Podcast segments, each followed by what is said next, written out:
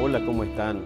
Una vez más, qué bueno tener la oportunidad de estar compartiendo con ustedes la palabra del Señor. Quiero leerte algo que está en Santiago capítulo 1, versículo 22 al 25. Pero no basta con oír el mensaje, hay que ponerlo en práctica, pues de lo contrario se estarían engañando ustedes mismos.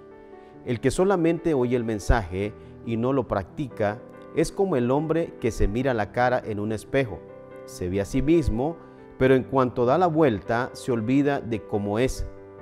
Pero el que no olvida lo que oye, sino que se fija atentamente en la ley perfecta de la libertad y permanece firme cumpliendo lo que ella manda, será feliz en lo que hace.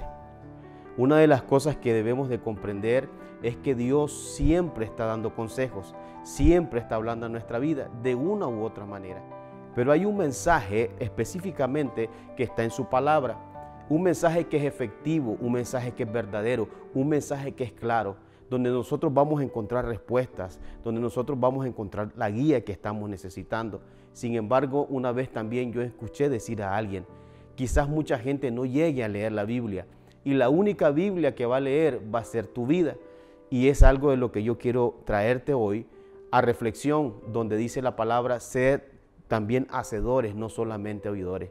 Cuando nosotros escuchamos el mensaje del Señor, cuando escuchamos un consejo y los ponemos por obra, es cuando damos testimonio de la palabra del Señor en nuestra vida. Muchas veces la gente va a ver en nosotros el reflejo de la obediencia al consejo, de la obediencia a la palabra.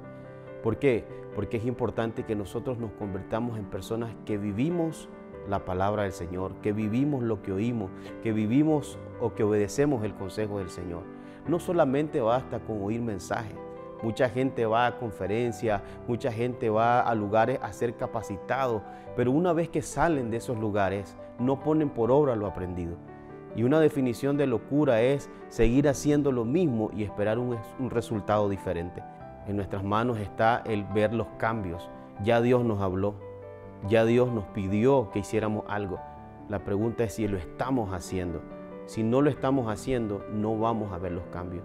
Mi consejo es que empieces por lo sencillo para luego terminar con lo complejo. Como dice el versículo, no basta solamente escuchar el mensaje, sino hay que ponerlo por obra.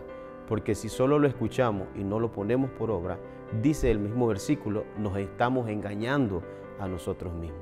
No es que Dios sea inefectivo con su palabra, es que nosotros no estamos obedeciendo al consejo.